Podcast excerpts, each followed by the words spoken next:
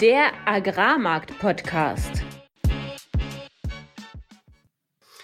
Im heutigen Agrarmarkt-Podcast haben wir Bauer Willi bei uns zu Gast. Wir sprechen mit ihm über die aktuelle Agrarpolitik, was er von den Protesten am Montag hält und was die Politik jetzt machen muss. Herzlich willkommen an diesem Freitag, dem 5. Januar. Es begrüßen euch wieder Philipp Schilling, das bin ich, Landwirt und war zehn Jahre im internationalen Agrarhandel tätig. Und mein Name ist Fabian Wirzoch. Ich habe 2019 als Agrarhändler in Deutschland angefangen, anschließend in Genf gearbeitet und bin heute Energy Trader in Amsterdam. Fabian, we are back. 2024 hat angefangen und womit starten wir? Wir starten das Jahr 2024 mit einem ganz besonderen Highlight und zwar haben wir bei uns zu Gast Bauer Willi im Interview und wir sprechen mit ihm über die aktuelle Agrarpolitik. Genau, und weil die Märkte sich im Verhältnis zum 22.12. tatsächlich nicht besonders groß verändert haben, starten wir direkt rein ins Interview. Die Proteste sind am Laufen und entsprechend hochaktuell. Hört euch diese Folge an.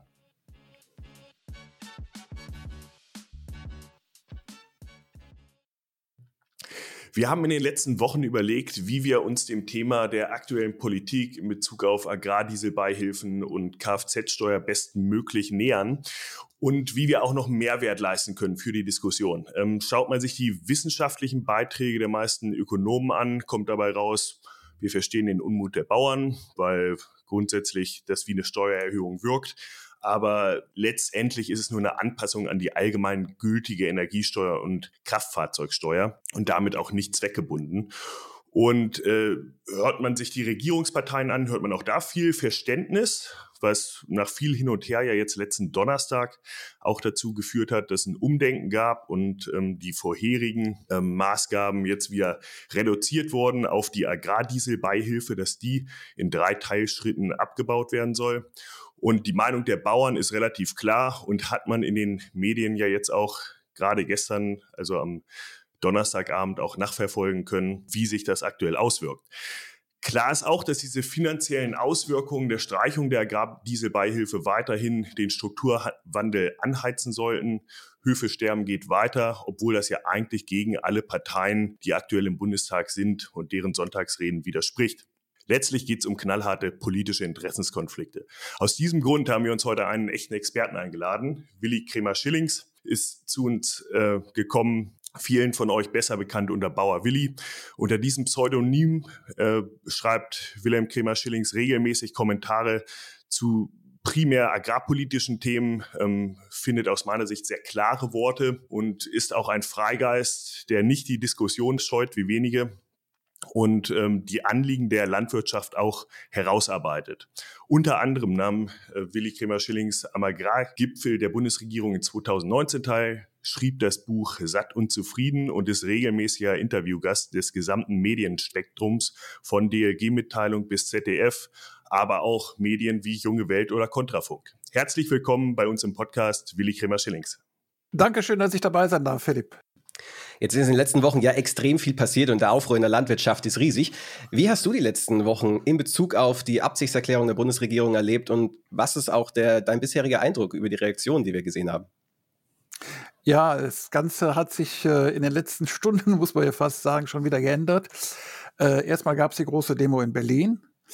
Äh, auf dieser Demo in Berlin hat unser Bauernpräsident Ruckwied ja einen sehr kernigen Satz gesagt. Wenn das nicht vollständig zurückgenommen wird, wird Deutschland eine Demonstration erleben, wie es sie noch nie gegeben hat.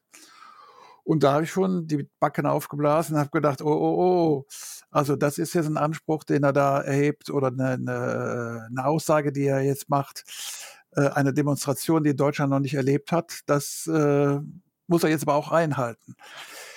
Punkt war, dass äh, die Vorschläge der Kürzungen oder respektive der Steuererhöhungen für uns Landwirte äh, ja im Prinzip äh, das Fass zum Überlaufen gebracht hat. Dieser Begriff ist sehr oft auch gebraucht worden.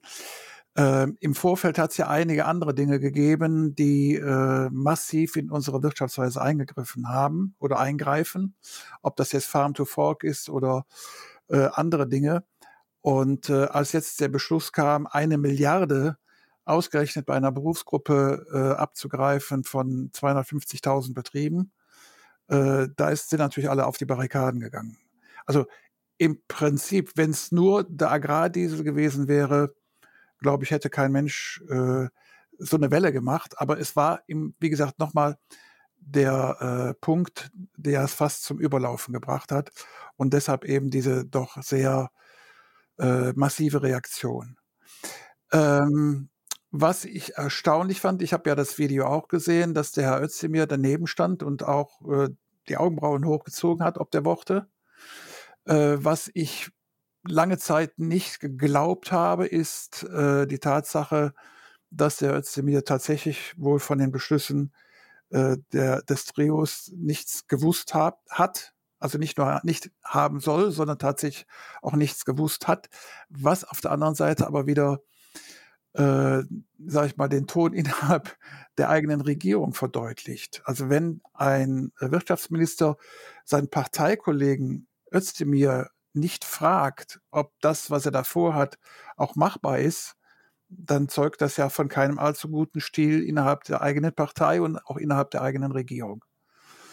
Ähm, das kam eben bei der, dieser Demonstration in Berlin auch ganz deutlich zutage. Und mir hat, man mag mir das verzeihen, der Özdemir auch ein bisschen leid getan, weil er, wie gesagt, im Regen stehen lassen wurde. Und äh, er hat dann auch sehr schnell und sehr deutlich gesagt, Leute, äh, ich stehe da an eurer Seite. Ich bin mit euch der Meinung, dass das so nicht geht. Sagt ein Minister der Landwirtschaft zu einem, zu einem Punkt, den der Wirtschaftsminister in der eigenen Regierung ja losgetreten hat. Also schon eine relativ merkwürdige Geschichte.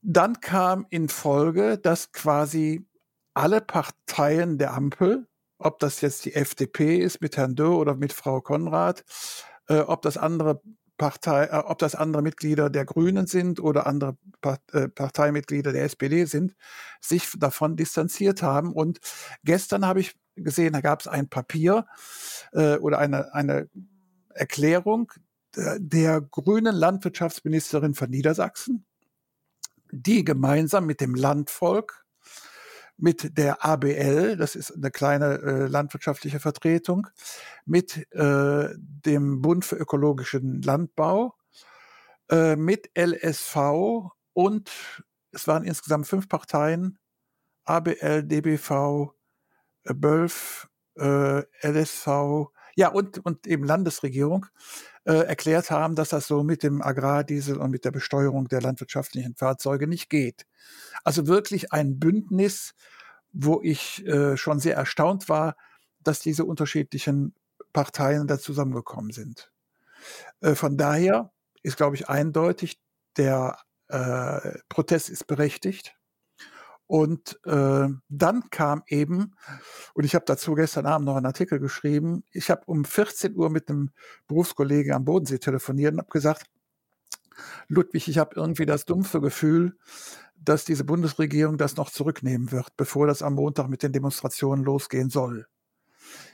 Äh, und um 15 Uhr kam über den Ticker, die Bundesregierung hat tatsächlich äh, anderthalb Punkte von zweien zurückgenommen. Also die Besteuerung der landwirtschaftlichen Fahrzeuge komplett. Wahrscheinlich wäre auch der Verwaltungsaufwand, diese Steuer zu erheben, viel größer gewesen als der tatsächliche Effekt.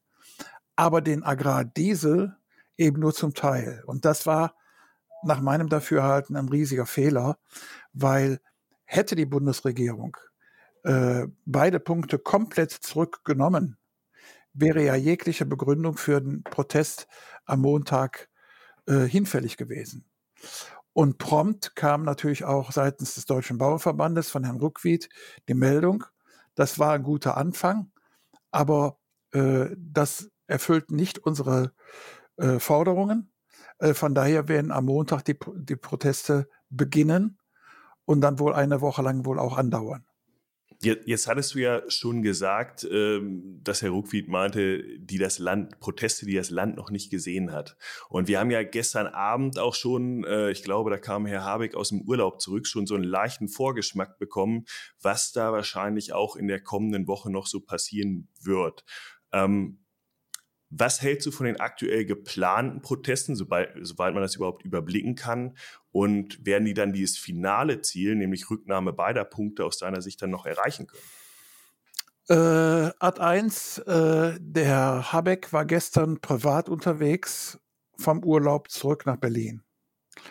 Äh, ich weiß nicht, von wem die Landwirte erfahren haben, dass er auf dieser Fähre sein wird. Äh, vermutlich hat das ja irgendeiner durchgestochen. Ähm, sich auf die Straße zu stellen mit blinkenden Lampen halte ich für legitim. Äh, das, was passiert sein soll, dass 20 Leute versucht haben, äh, auf das Schiff zu kommen, fand ich persönlich nicht in Ordnung. Vor allen Dingen die Rangelei mit der Polizei war nicht notwendig, weil sofort entstehen Bilder äh, und entstehen dann natürlich auch Überschriften, äh, die, wenn man das mal bedenkt, dass 20 Leute versucht haben, mit dem Minister zu sprechen, ja eigentlich an und für sich harmlos sind. Ne? Äh, aber dass es eben zu Rangeleien mit der Polizei kam, äh, gibt böse Bilder und äh, gibt böse Überschriften und das war nicht nötig.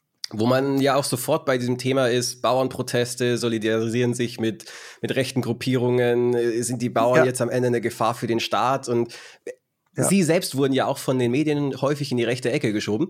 Was entgegnen Sie dem? Äh, nein, ich wurde nicht von den Medien in die rechte Ecke geschoben, sondern von Jos Maurin aus der Taz. Das ist wirklich der Einzige, der vor, boah, lass mich überlegen, wann hatte ich meinen letzten Herzinfarkt? 2019. ja, wow. an dem Tag, an dem die Meldung rauskam, habe ich meinen zweiten Herzinfarkt gehabt, für den dann Herr Maurin auch wieder nicht zuständig sein wollte. Äh, also das ist bei dem aber auch mittlerweile Volkssport. Egal, wer aus der landwirtschaftlichen Ecke äh, die Nase nach, in den Wind hält, wird von ihm äh, in die rechte Ecke gestellt. Und äh, ich habe, das muss man einfach auch sagen, bisher von keiner Demonstration gehört, wo in irgendeiner Art und Weise irgendein rechter Mob, so wird es ja dann immer dann auch beschrieben, äh, öffentlich zu erkennen gewesen wäre. Das wird in den Medien immer so dargestellt. Und ich frage dann immer zurück, wo bitteschön ist der Beleg dafür, dass da rechte äh, Positionen dabei waren? Ähm, ich habe ja auch 2018 diese grünen Kreuze aufgestellt, bin daraufhin auch von Frau Klöckner äh, nach Berlin zitiert worden. Auch damals hat die ABL, äh, nicht die ABL, die AfD versucht, das zu entern hat sie aber nicht wirklich geschafft. Ähm, und da ist auch die, wirklich die Frage, wie kann man so etwas letztendlich verhindern? Ich habe das auch Frau Klöckner gefragt. Ich habe auch Frau Klöckner. Ich habe bei mir auf meinem Acker zwei grüne Kreuze aufgestellt, habe das publik gemacht und innerhalb von einer Woche standen in Deutschland 10 oder 20.000 grüne Kreuze. Wie kann ich verhindern, dass irgendeiner auf dieser Welt mit diesem Symbol, was in der Tat natürlich ein bisschen sehr deutlich war, äh, Missbrauch macht. Wie will man das verhindern als jemand, der etwas initiiert hat? Ne? Es gibt ja auch im Umfeld der äh, Atomkraftgegner auch gelbe Kreuze, die dann über Kreuz auf dem Feld stehen. Wenn da irgendeiner sich da draufsetzt und sagt, also äh, das ist jetzt mein Symbol, wie, wie will man das verhindern?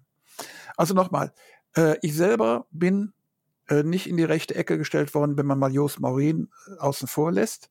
Ich habe im Übrigen vorgestern ein Interview gegeben mit der Jungen Welt, also einem marxistischen linken Blatt. Also äh, okay, wenn nach allen Seiten hin offen ist, ist vielleicht nicht ganz dicht.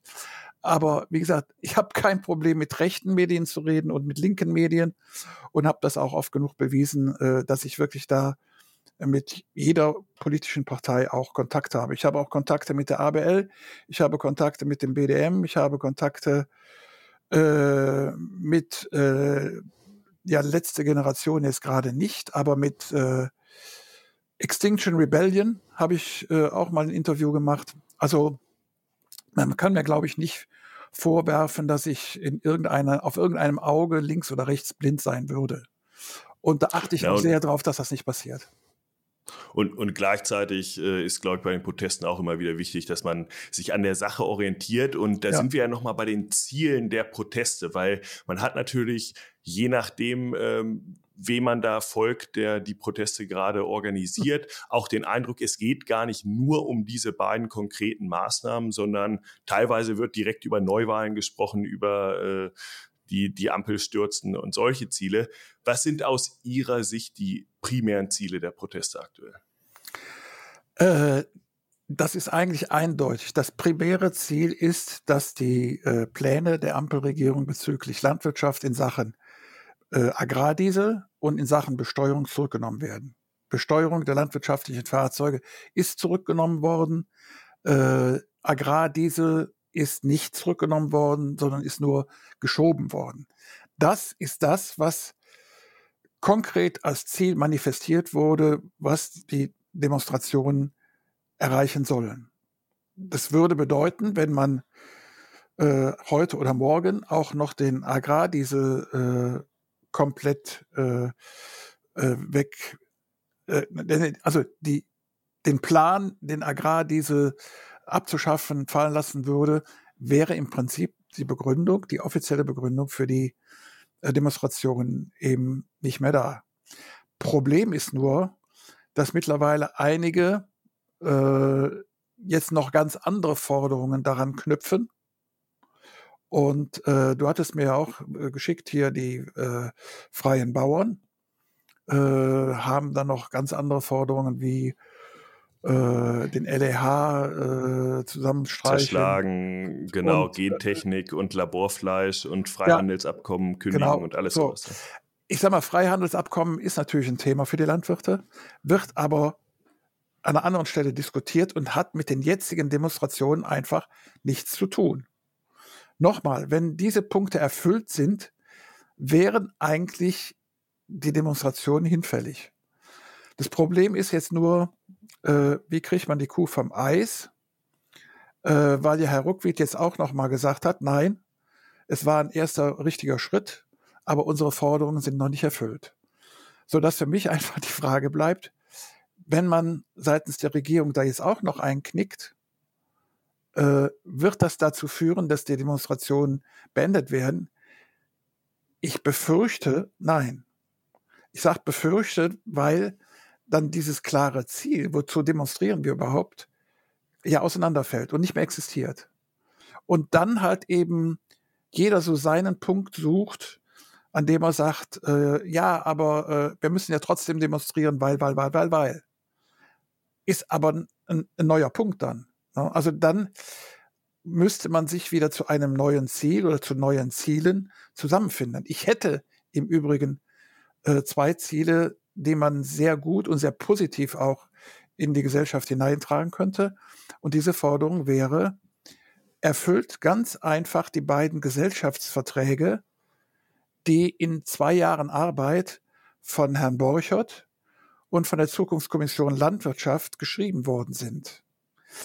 Beide Papiere, sowohl die, das Papier der Borchert-Kommission als auch das Papier der äh, Zukunftskommission Landwirtschaft, ZKL, liegen in den Ministerien vor. Ich habe noch im Ohr, dass Herr Özdemir gesagt hat, es gibt für ihn zwei Bibeln, die auf seinem Schreibtisch liegen. Die eine Bibel ist der Koalitionsvertrag und die andere Bibel ist das Papier der äh, Zukunftskommission Landwirtschaft. Das Problem ist nur, nichts von dem was in den beiden Kommissionspapieren drinsteht, ist bis heute auch nur im Ansatz erfüllt worden. Und da wäre für mich aber dann ein neues Ziel zu sagen, Herr Özdemir, liebe Bundesregierung, erfüllt bitte das, was in diesen beiden Kommissionen von der Gesellschaft, denn bei beiden Kommissionen waren ja auch Naturschützer, Tierschützer, äh, Umweltschützer, Klimaschützer, äh, da waren ja wirklich alle Schützer mit dabei und haben das mit beschlossen und auch die landwirtschaftliche Seite hat das mit abgesegnet. Und da kann man ganz einfach sagen, wenn ihr das erfüllt, dann ist Ruhe im Karton. Da wundert es ja auch nicht, dass man diesen, ja, ich nenne es mal Prozess, den wir auch in den USA sehen, dass sich die Gesellschaft spaltet in Pro-Establishment und Anti-Establishment, also etablierte Politik, Mainstream nenne ich es mal, und eben eben dagegen, auch in der Landwirtschaft immer weiter fortsetzen. Das, was du gerade eben auch schon gesagt hast, dass selbst wenn dieser Diesel äh, und Kfz-Steuer ist ja jetzt vom Tisch, wenn, wenn das geregelt wäre, dass trotzdem die Proteste weitergehen gehen würden. Ähm, wenn man sich jetzt auch diesen, diesen, diesen ganzen ja, Prozess um die Bohrhardt-Kommission rumherum anschaut, dann bekommt man ja alles andere als Vertrauen in die etablierte Politik können da die etablierten Parteien überhaupt noch wirksame Angebote unterbreiten? Äh, einmal, Fabian, mit der Spaltung. es gibt ja eine Spaltung sogar innerhalb der Parteien. Also ich habe ja mit dem grünen Politiker aus Baden-Württemberg gesprochen, der sagte, äh, was machen unsere Leute in Berlin da? Also ein Landesgrüner versteht nicht, was die Bundesgrünen machen. Eine Karina Konrad oder ein Gero Hocker verstehen nicht, was ein äh, Finanzminister, der aus ihrer Partei kommt, da anstellt. Von der SPD gar nicht zu reden. Also diese Spaltung gibt es ja sogar in den eigenen Regierungsparteien. Das ist ja das ganz Verrückte. Aber was du meinst, ist natürlich was anderes. Ähm, also das sehe ich im Augenblick so in dem Maße noch nicht, äh, dass es wirklich eine Spaltung in zwei Lager gibt. Äh, wir haben ja als Landwirte auch sehr viel Zuspruch erfahren. Also interessanterweise hat sich ja letzte Generation tatsächlich auch mit auf den Zug draufgesetzt und hat gesagt, das geht nicht. Äh, es gibt ganz viele auch Handwerker äh, oder andere Organisationen, die sagen, äh, das, was die Bauern da fordern, ist in Ordnung. Äh, merken allerdings jetzt, dass mit dem 8. Januar ein Datum genannt ist, wo offensichtlich jeder meint, er könnte sich damit draufsetzen und dann mit Umsturzgedanken spielt. Das Thema Neuwahlen, muss ich ganz offen sagen, ist ja schon lange in der Welt.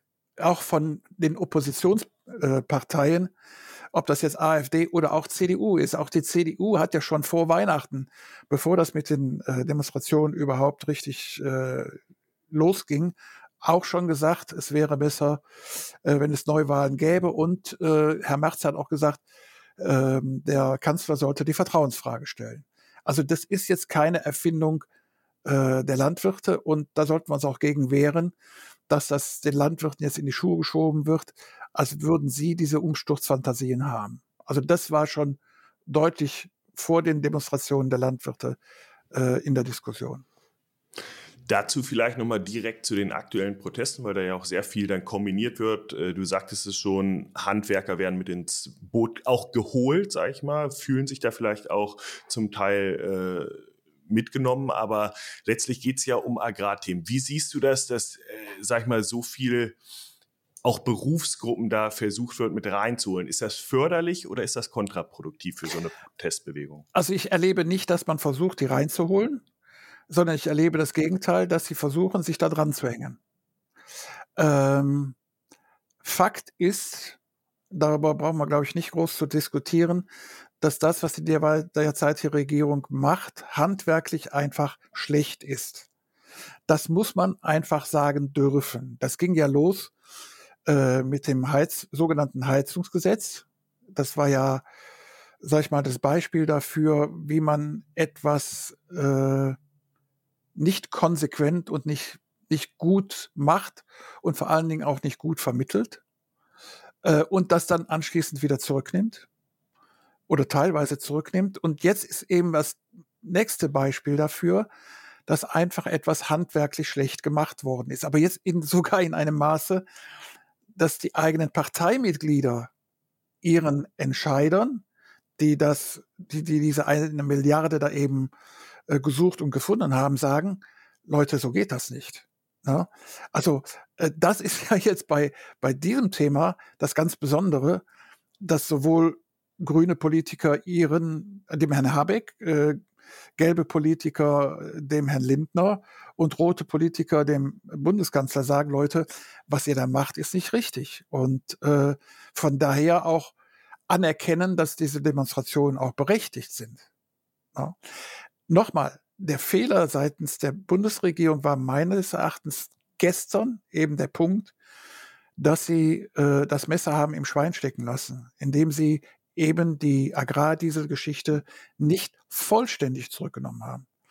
Man mag sich aber jetzt mal vorstellen, auch das ist ja noch möglich, dass heute im Laufe des Tages, vielleicht um 12 Uhr, wenn unser Podcast hier beendet ist, die Meldung kommt, äh, Bundesregierung lenkt ein, Sie nimmt auch alle Punkte beim Agrardiesel zurück.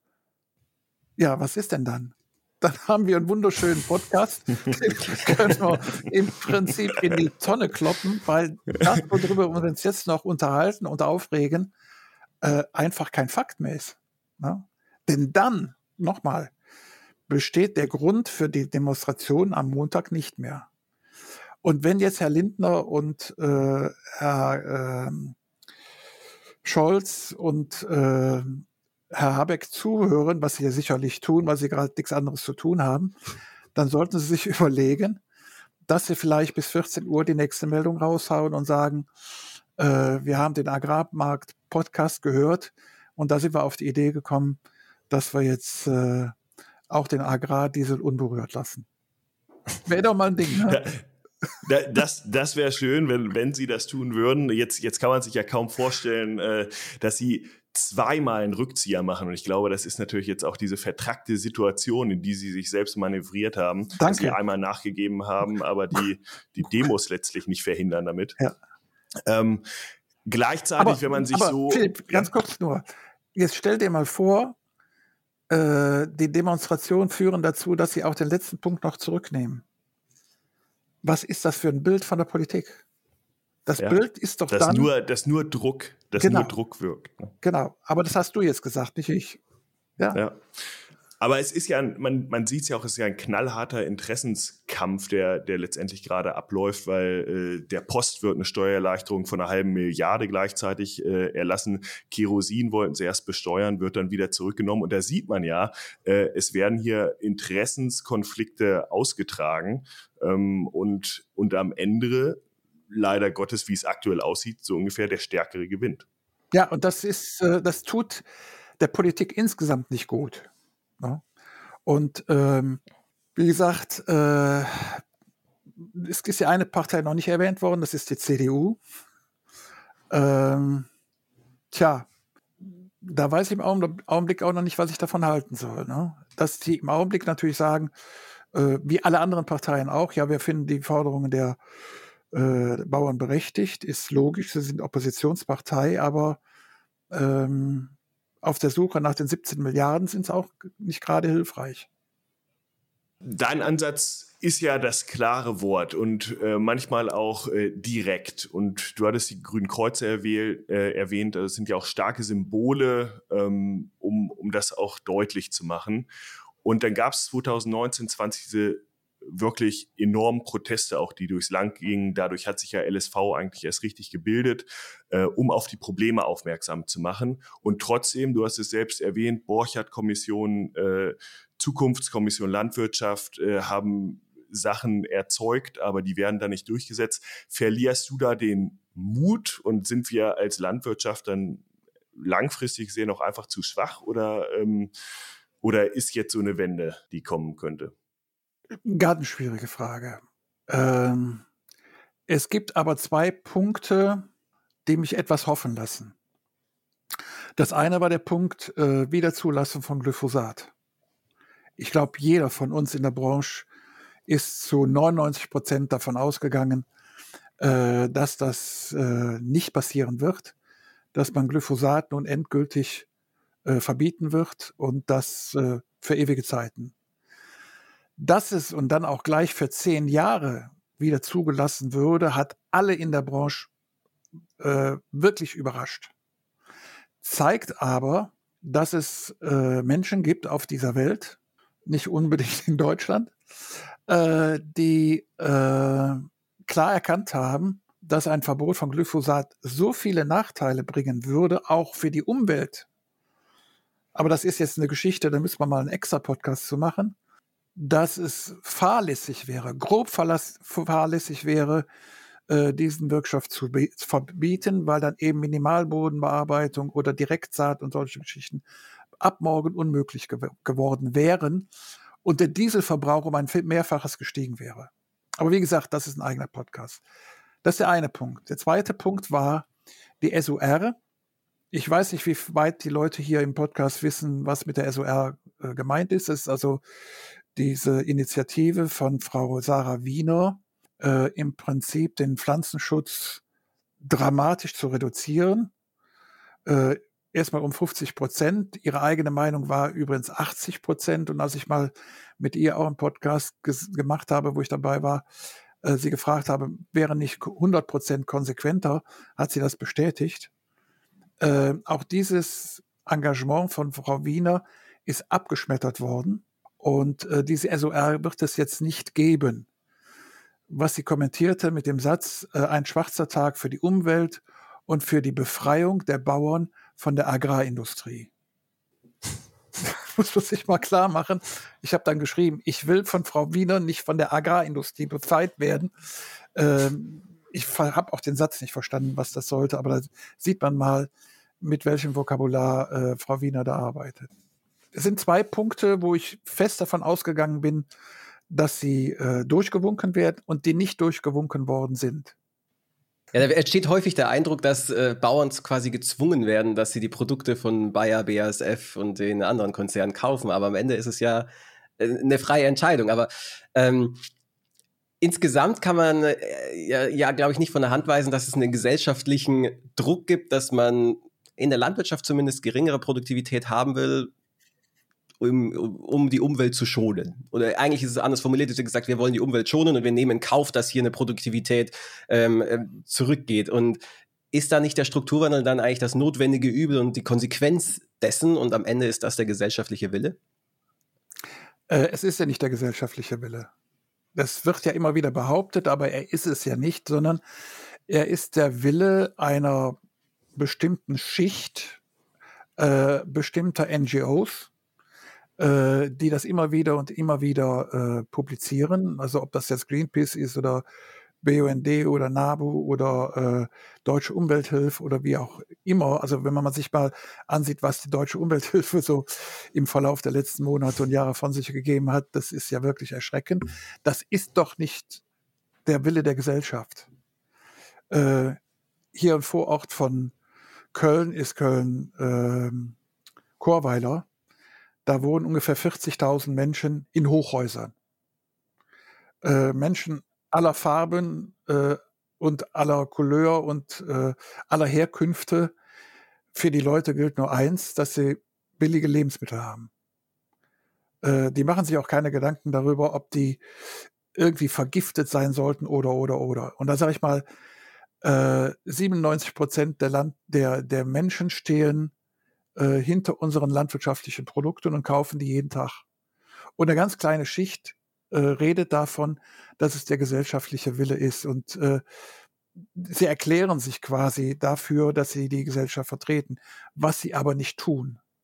Und äh, da muss man halt eben auch aufpassen, dass wir uns von dieser relativ kleinen Schicht nicht diktieren lassen, was gesellschaftlicher Wille ist.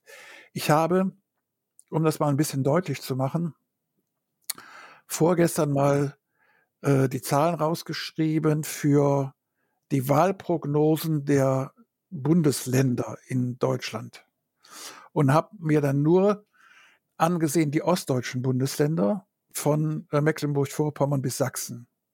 Und ich habe die Zahlen hier vorliegen. Äh, in Sachsen-Anhalt, in Thüringen und in Sachsen haben die Ampelparteien zwischen 18 und 21 Prozent. Zusammen. Also die zusammen. 18 bis 21 Prozent. Eine Partei hat in allen Bundesländern deutlich über 25 und in Sachsen sogar 35 Prozent. Und das ist die AfD. Die ist in allen Bundesländern die stärkste Partei. Ähm, es gibt einen schönen Spruch in der Landwirtschaft, wenn man eine Schraube anzieht, nach ganz fest kommt ab. Oder nach ganz fest kommt ganz lose. In dem Augenblick, wo man nämlich die Schraube überdreht, ja, dann, dann geht die Schraube halt ab. Und damit ist der Sinn dieser Schraube nicht mehr erfüllt. Und ich habe da wirklich so Bedenken, dass auch nach dieser Demo-Woche möglicherweise die Zahl derjenigen, die die blaue Farbe wählen, noch größer wird. Äh, wir haben diese Entwicklung ja aber nicht nur in Deutschland, wir haben sie auch in Italien, wir haben sie in den Niederlanden, wir haben sie ja überall, wir haben sie sogar in Skandinavien. Und äh, das zeigt halt eben, dass diese Unzufriedenheit mit der gegenwärtigen Politik in allen Ländern um sich greift. Und das liegt liegt ja nicht an den Wählern, sondern das liegt ja an denjenigen, die die Politik machen. Ja, das ist ganz spannend. Ich wohne ja hier in Amsterdam und äh, bei den letzten Provinzwahlen hier in den Niederlanden gab es die äh, Bauer-Bürgerbewegung, die Dreifach B, und diese Partei existierte davor nicht. Die Provinzwahlen ist so ein bisschen wie Bundesrat, bloß dass es in allen, oder Landtagswahlen in mhm. allen Provinzen gleichzeitig. Ähm, und diese Partei gab es vorher nicht und die wurde aus dem Nichts ja. stärkste Kraft. Und ja. das war nicht eine reine, eine reine äh, Bewegung, dass auf einmal der Großteil der Gesellschaft gesagt hat, hey, die Stickstoffvorschriften für die Landwirtschaft und die Tierzahlreduktionsziele, äh, da stimmen wir nicht mit ein, sondern es war quasi die Bündelung der ja, ich, ich sag mal, der Unzufriedenheit gegen die Umweltpolitik, weil diese Stickstoff in den ja. Niederlanden ist so, dass Stickstoff, das Hauptthema ist, ist nicht CO2, sondern Stickstoff und da wird dann weniger ja. gebaut, da kannst du weniger, dürfen weniger Flüge am Flughafen abfliegen und natürlich auch in der Landwirtschaft gibt's gibt's da Regelungen. Und ähm, äh, ich, ich, ich habe den Eindruck, dass in Deutschland diese Bündelung dann eher, was du gerade gesagt hast, in dieser blauen, in der AfD eben dann stattfindet. Ja, aber Vorsicht bei allem. Äh, in der AfD sind nicht nur Nazis, sondern wie du das auch sagtest, genau wie in den Niederlanden auch, da sind viele Unzufriedene. Und äh, ich finde es auch von Seiten der äh, anderen Parteien nicht richtig, jetzt die Wähler der AfD quasi zu verteufeln, sondern es wäre ihre demokratische Aufgabe, dafür zu sorgen, dass diese Partei nicht mehr gewählt wird. So einfach. Und, und damit da, damit sind wir ja an einem äh, wunderbaren Punkt. Ähm, wenn du dir jetzt ein, zwei Sachen wünschen könntest von der aktuellen Regierung, von der aktuellen Politik, ich würde es mal ein bisschen weiter fassen, ja. ähm, um für die kommenden Generationen an Landwirten, sag ich mal, eine Fug Zukunftsfähigkeit wiederherzustellen. Was, was würdest du dir konkret wünschen? Ich bin mal gefragt worden, was ich machen würde, wenn ich morgen einen Anruf bekäme, dass ich Landwirtschaftsminister werden soll. und daraufhin habe ich geantwortet, ich würde zum Kanzler gehen und würde darum bitten, dass man das Landwirtschaftsministerium auflöst. Ich weiß gar nicht, was passieren würde, äh, wenn das Landwirtschaftsministerium mal drei Monate nichts macht. Das Gleiche gilt im Übrigen auch fürs Gesundheitsministerium, äh, gilt auch für ganz oder fürs Forschungsministerium und, und, und, und, und. Wenn man einfach mal nichts tut, einfach die Landwirte in Ruhe lässt, kein neues Gesetz äh, erlässt, vielleicht nachsieht, welche Regelungen man vielleicht sogar abschaffen kann, äh, uns Landwirte einfach mal eine Zeit lang in Ruhe lassen. Das fände ich eine ganz große Tat. Äh, und das würde ich wahrscheinlich als erstes machen, wenn ich Landwirtschaftsminister wäre. Das zweite wäre in der Tat sehen, was von der Bürokratie, unter der wir ja nicht nur in der Landwirtschaft leiden, äh, meine Frau hat in der Pflege gearbeitet. Äh, da ist das, was Buchführung angeht, genauso schlimm, wenn man mit Ärzten spricht, äh, die sagen genau das gleiche, Apotheker, ganz viele Berufe, die sagen, da wird so viel Papier produziert, was niemandem dient. Lass uns das einfach mal ganz massiv durchforsten und einfach mal wieder äh, den Punkt auf die Erde bringen. Ähm, etwas, was ich unbedingt machen würde, wäre einen wirklich ernsthaften Dialog mit den Menschen, die unsere Lebensmittel kaufen, führen. Mit der Gesellschaft ist einfach überhöht, aber wirklich eine, eine Kampagne fahren, um ganz viele Halbwahrheiten oder Lügen, die es rund um die Landwirtschaft gibt, einfach mal wieder gerade zu rücken. Ich habe, wenn ich Vorträge halte, sage ich immer, einfache Lügen haben es leichter als komplizierte Wahrheiten. Und wir Landwirte haben komplizierte Wahrheiten zu vermitteln. Und das geht nicht in ein, zwei oder drei Sätzen. Das geht nicht mal in einem halbstündigen Podcast, sondern ähm, ich habe das versucht, indem ich ja zwei Bücher geschrieben habe. Einmal Sauerei, einmal Satt und Unzufrieden, wo ich einfach als konventioneller Landwirt, der ich nun mal bin, erläutere, warum wir Dinge in der Landwirtschaft so machen, wie wir sie machen. Ich gehe auch auf Biolandwirtschaft ein, die ich auch gut finde, äh, wo ich auch sage, Biolandwirtschaft hat auch ihre Existenzberechtigung, äh, genauso wie konventionelle eben auch. Äh, beide haben ihre Existenzberechtigung und wenn das Ministerium sagt, wir wollen bis 2030 30 Prozent Biolandwirtschaft, bedeutet das ja, dass wir in 2030 noch 70 Prozent konventionelle Landwirtschaft haben. Also wie gesagt, ich habe da überhaupt keine Berührungsängste, aber äh, insgesamt wissen die Leute über Landwirtschaft einfach mittlerweile so wenig, dass es erschreckend ist und dass dann natürlich die Aufregung äh, sehr schnell da ist. Und äh, ein wunderbares Beispiel, Begriff Massentierhaltung ist so ein Schlagwort, wo jeder sagt, ja, also äh, ich esse ja nur Fleisch aus Biohaltung. Und äh, wenn man dann mal die Marktanalyse macht, Agrarmarkt-Podcast, dann weiß man, äh, der Anteil von Bioschweinefleisch in Deutschland liegt bei knapp zwei Prozent. Aber Exakt. 98 Prozent regen sich über Massentierhaltung auf. Ne? Also wenn es, wenn jeder grüne Wähler äh, nur noch Biofleisch essen würde, dann lägen wir beim Biofleischverzehr mal mindestens bei 14, 15 Prozent. Und das ist nicht der Fall. Darin zeigt sich auch die Doppelmoral oder die Schizophrenität unserer sogenannten Gesellschaft, dass sie das, was sie von uns Landwirten äh, fordert, in ihrem Einkaufsverhalten nicht umsetzt. Und das ist das, was ich in meinem Buch nenne, das Dilemma der Essensmacher. Äh, wenn ich jetzt mit meinem Betrieb auf Bio umstelle und bekomme dann meine Produkte nicht verkauft, wem ist denn dann geholfen? Ja, mir doch nicht.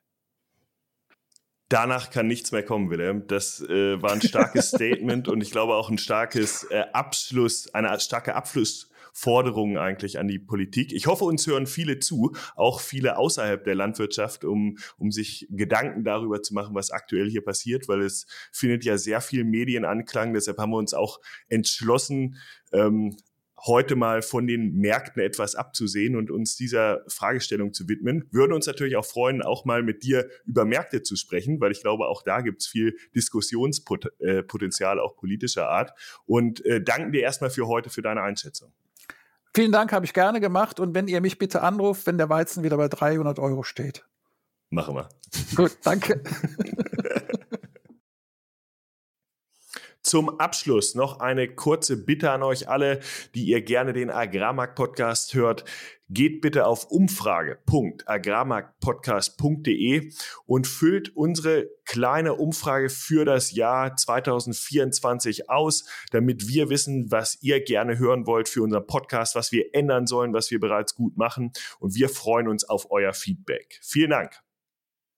Wenn euch die heutige Podcast-Folge gefallen hat, dann lasst uns gerne einen Like, einen Kommentar auf Instagram da, teilt die Folge und wenn ihr spannende Interviewgäste habt oder selbst gerne einmal in die Show kommen wollt, dann schreibt uns über Social Media oder an studio.agrarmarktpodcast.de.